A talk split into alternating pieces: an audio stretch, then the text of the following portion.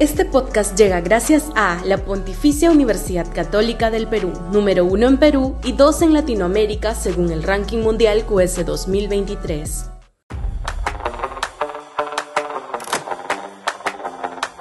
La oposición muda y cómplice.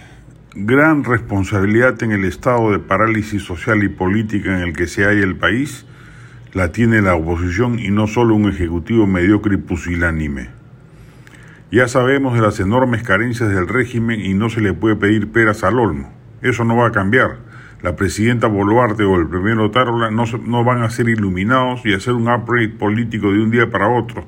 Son lo que son y así van a transitar los años que les restan de mandato. Pero bajo tales circunstancias, lo que cabría esperar es que si en el Congreso se ha conformado mal que bien una coalición mayoritaria, esta, lejos de fungir de comparsa silente del gobierno, lo ajuste y le marque la agenda. No se libra la oposición fuera del Congreso también de su cuota de responsabilidad en ello. No se les escucha un planteamiento integral y contundente a los líderes de las nuevas agrupaciones respecto de los temas que más preocupan a los ciudadanos, la inseguridad, la corrupción y la crisis económica. En términos normales, la decepción que un gobierno produce se palía en los márgenes políticos democráticos cuando la oposición ofrece alternativas que hagan saber a los ciudadanos que sufren los problemas mencionados que hay luz al final del túnel y que pronto ello empezará a mejorar.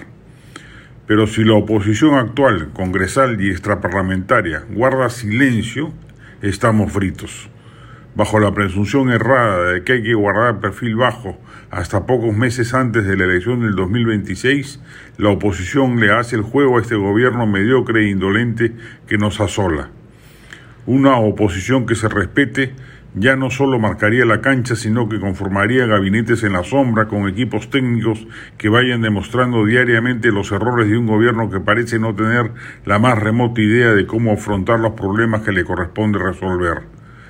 Hoy la oposición se reduce a la izquierda venal que apapachó a Pedro Castillo y que solo sabe producir eslóganes efectistas pero inconducentes, como plantear la renuncia de Boluarte y el cierre del Congreso, la convocatoria de una constituyente y hasta la tosuda solicitud que liberen al expresidente Chotano, y tramita sus anhelos con iniciativas fallidas en el Congreso o con inocuas tomas de Lima.